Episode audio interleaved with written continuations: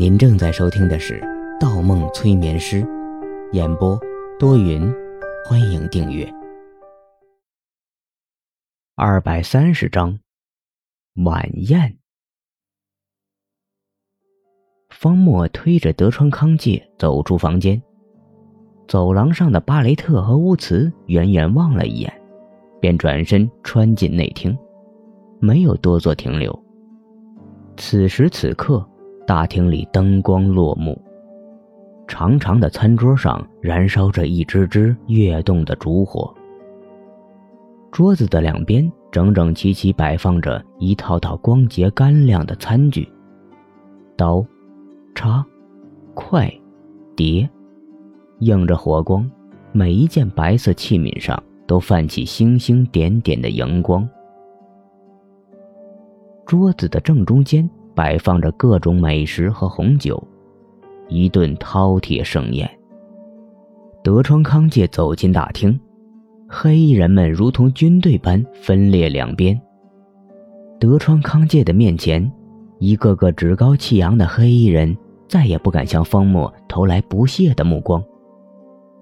德川康介坐在长桌的一头，指着左边一侧的第一把交椅道：“来。”方墨，以后这个是你的位置。一语之下，惊起黑衣人一片骚动。我的位置，方墨更显得惊慌失措。自古以来，以左为大，无论是就餐和开会，只要是权力聚集的地方，就有着严格的等级制度。德川康介左边的位置。在第二秩序中，代表的绝对是一人之下，万人之上的尊荣。虽然在会议室里，德川康介一再强调方墨如何天资卓越，如何异于他人，但方墨始终诧异：自己作为一个被威逼利诱、假意求全的第二秩序新入局者，竟然得到了德川康介如此的推崇。方墨甚至有些莫名的兴奋和满足。可在一圈黑衣人面对这个座位的犀利目光中，方墨又迅速警觉起来。见方墨犹豫不决，德成康介道：“怎么，这个位置还不满足？”方墨倒吸一口凉气：“不是，只不过……”方墨故意抬起头，目光落在周围的黑衣人身上。德川康介一笑：“嘿嘿，我让你做，你自然有资格做。就算过去没有，但现在有了，也没有人敢说出个不字。”方墨信誓旦旦坐下以后，其他的黑衣人才缓缓入座。方墨的对面坐着贝纳欧，贝纳欧依旧戴着一副红色蕾丝面罩，观察不到具体面容。贝纳欧的旁边坐着辫子男马克辛，马克辛目光毒辣，却没有落在方墨身上，一直盯着对面。方墨转过头，眼神一掠，扫了眼旁边坐着的人，差点叫出声。满大厅的黑衣人，不知什么时候竟然多了一个白衣人，而且不声不响地坐在方墨的右侧。白色皮鞋，白色长裤，白色风衣，白色面罩，白色高礼帽，白色手套。白衣人全身上下衣着全是白色的，并且包裹得严严实实。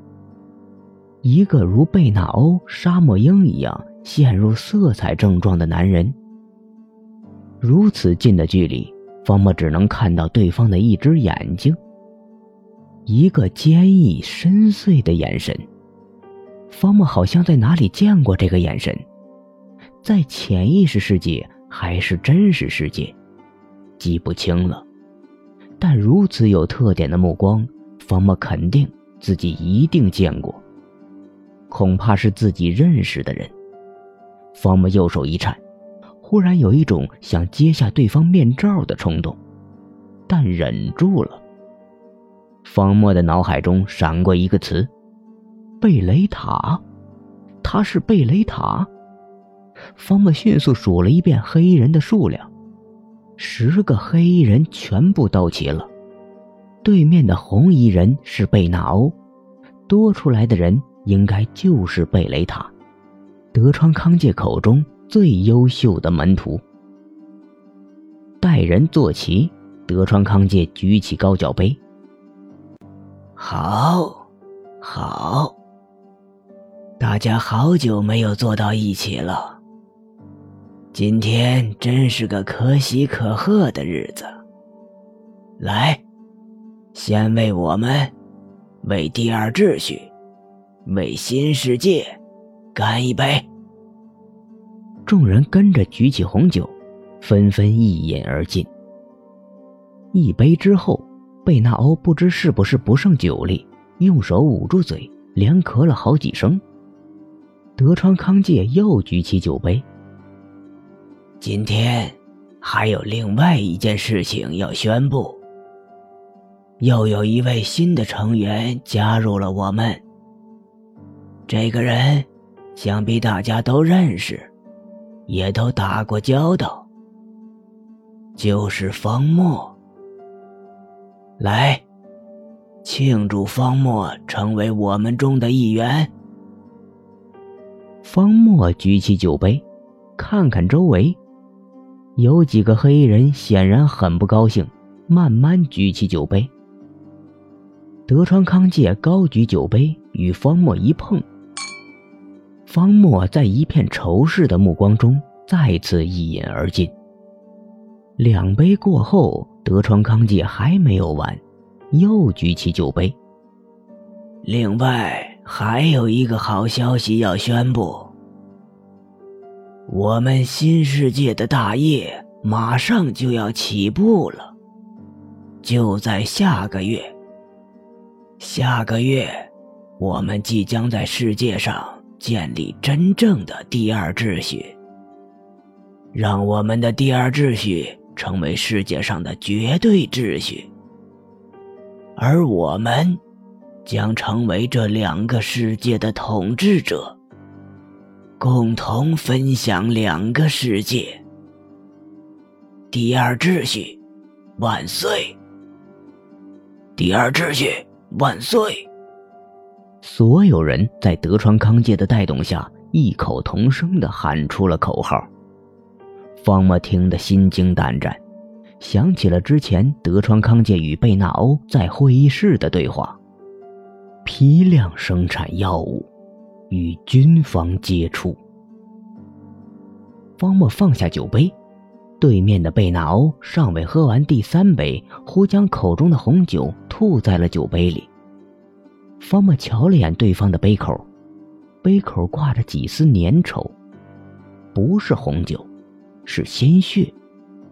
德川康介注意到了异样，温声道：“贝贝，你不能喝红酒，不要勉强自己。”贝纳欧捂住嘴，转向德川康介。父亲，我有些难受，先撤了。在德川康介的默许下，贝纳欧退出了晚宴。晚宴继续。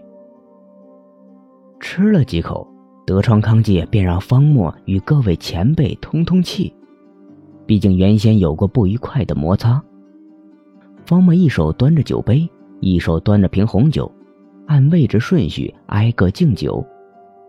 首先面对的是贝雷塔，贝雷塔冷哼一声，声音里全是不屑。趁德川康介不注意，一歪酒杯，将整杯红酒洒在桌底。待德川康介回过头，贝雷塔高举着空酒杯从嘴巴晃过，并向身后的黑衣人点头致意。方墨则干净利落的又喝下一杯。方墨再次近距离打量了一下贝雷塔。仍然没有任何头绪，但从贝雷塔的反应来看，似乎很不友好。接着面对的是马克辛、巴雷特等人。这边几个黑衣人并不领情，方莫刚走过去，一个个便一饮而尽，连招呼都没有打，似乎不愿与方莫多说话。连续喝下十杯红酒，方莫的步伐变得摇摇晃晃，扶着椅背才坚持到最后。最后一个人是沙漠鹰。二人杯口刚一碰，方莫身体一歪，控制不住喉咙里翻滚的红酒，半口红酒直接吐在了沙漠鹰与旁边 M 卡宾的黑风衣上。沙漠鹰十分恼怒，立马有掏枪的姿势，但被 M 卡宾抱住了肩膀。M 卡宾陪着笑脸：“嘿，没事没事，他喝多了，别和他计较。”接着。方墨弯着身体又吐了一口，这个时候德川康介开口了：“扶他上厕所吐去。”本集播放完毕，喜欢请投月票，精彩继续。